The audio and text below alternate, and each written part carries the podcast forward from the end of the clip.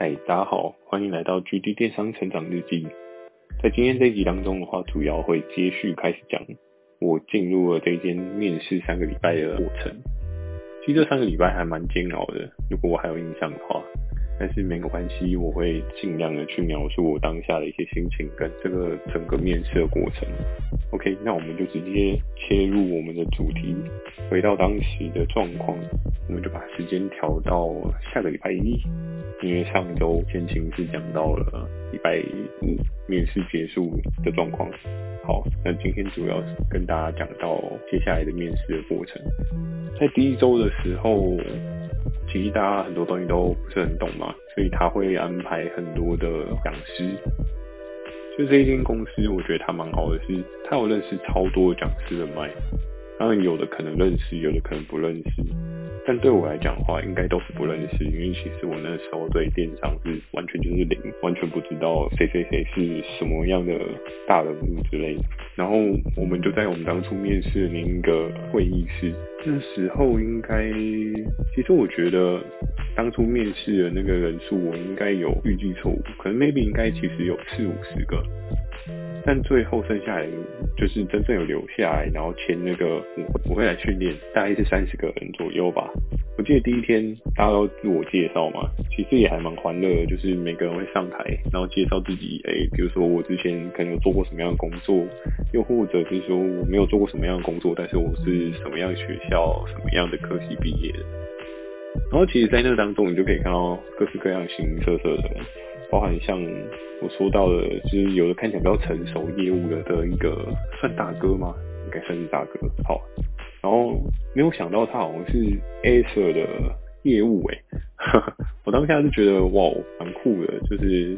Acer 的业务也来这边面试。对不对？那时候就会有一种强心针，就觉得啊，电子商务应该真的是一个未来发展的可能这样。然后也有看到真的有一些蛮特别的人，就真的有物流业的人，然后也有做美甲的人。但是其实三十个人里面，大多数应该都是社会新鲜人居多，就是大家都来找属于自己人生的第一份正式工作这样。然后在那时候有发生一个小插曲，就是我到现在还有印象，也是很谢谢这个人。他也帮我不少，但我们当下有发生一些小小的故事，也可以分享给大家。就是在我们都介绍完之后，然后大家会排排坐嘛，好像那时候因为为了让讲者可以在就是所有被训练的人之中四处穿梭，所以其实就排成一个有点像么字形。然后讲者就在么字形的中间，你就可以往前走啊，往后走啊，然后就是可以接触到不同的受训者这样子。然后我记得那时候每天都需要填报到单，因为人资他们必须要透过报道单，然后去配发你对应可以领的薪水这样子。那时候非常有趣的就是回到刚刚讲到的那个小故事。当时坐在我旁边有一个女生，我们就简称她为 H 好了，这样子比较好去跟大家描述这个故事。然后我只记得那时候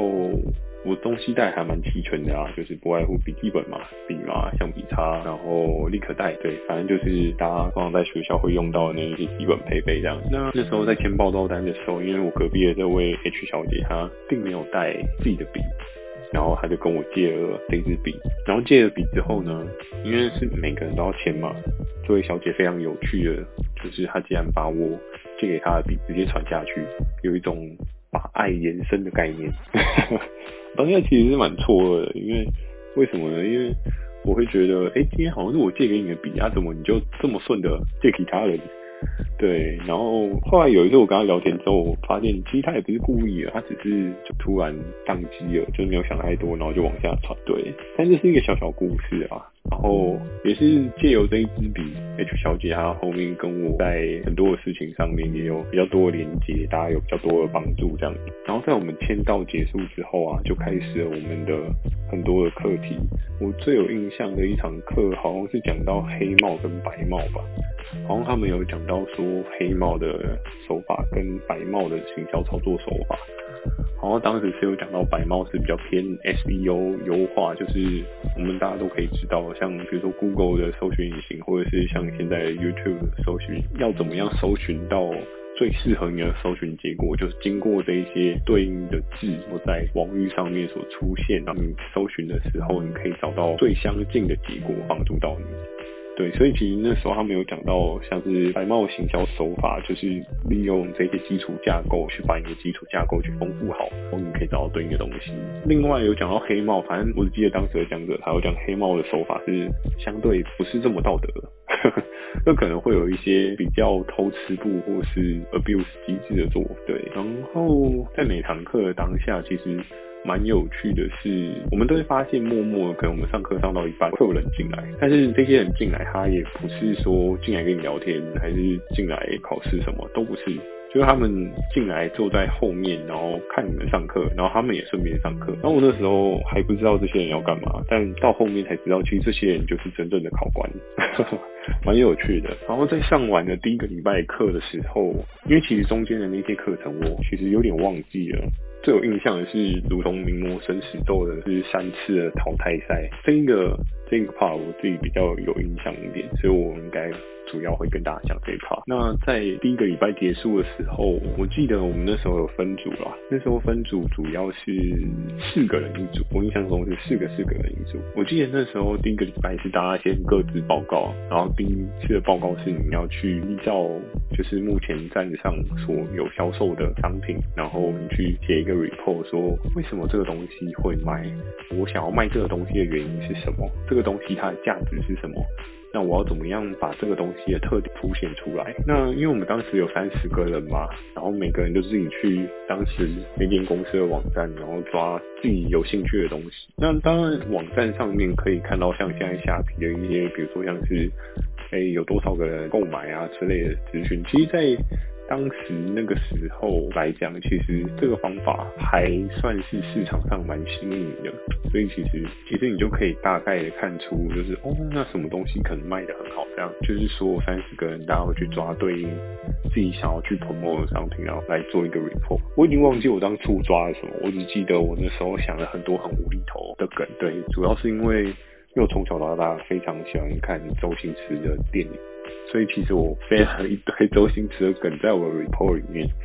对，然后反正就是整个很搞笑。我只记得好像跟柯达有关系啊，可能是拍立得之类的东西吧，对。然后我最有印象在那一场的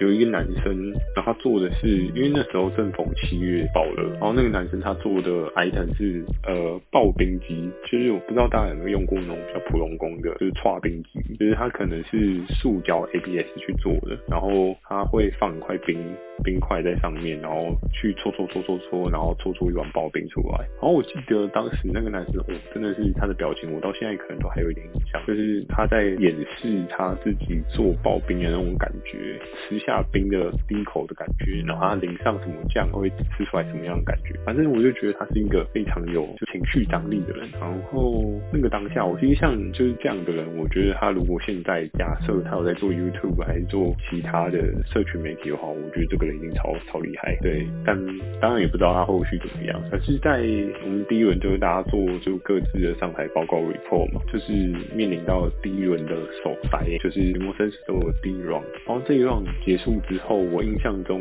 应该有七八个人被淘汰吧。因为其实有很多研究报道指出，我觉得大家对一些负面的事情啊，或是感伤的事情会比较有记忆性，所以我也比较记得当时的那一些画面是比较感伤的。你可以看到有很多人很认真的，然后去做对应的 report，他们也很尽力的去说明，就是他们的东西是什么。其实我相信最符合就是当下那一些考官的痛调的人，应该就是我前面讲到的 Acer 的那个业务，因为毕竟人家在这个社会上面已经打滚了，至少有个没有个五年，也有个三四年吧。对，然后又是大公司出来的，那自然他的口条啊，跟他的那个 report 的一些安排，一定是非常有条理的。对，所以相对来讲，他就是一定是在胜选名单当中。那我自己的状况来讲的话，时候抓的东西是，相较拍立得来讲的话，也算是那个时候。市场上面比较热门的东西，然后再加上这种无厘头，再搭搭配周星驰的一些梗去做一些 promo，。对，那可能刚好有有对应的考官，其实蛮喜欢我这样子的痛调，所以其实哎、欸，我也没事。我们就来讲讲，就是当下离开的人。我记得其中有一个好像是做物流业的吧，然后好像还有一个是做保险业。那你可能想说，保险业它的口条可能不错，可是口条不错跟对商品的描述可能会没有正向的帮助关系，因为因为保险里面可能也是有一些没有这么厉害的人啊，对，然后所以就有第一批的人被汰选。哦，我最有印象的是那时候。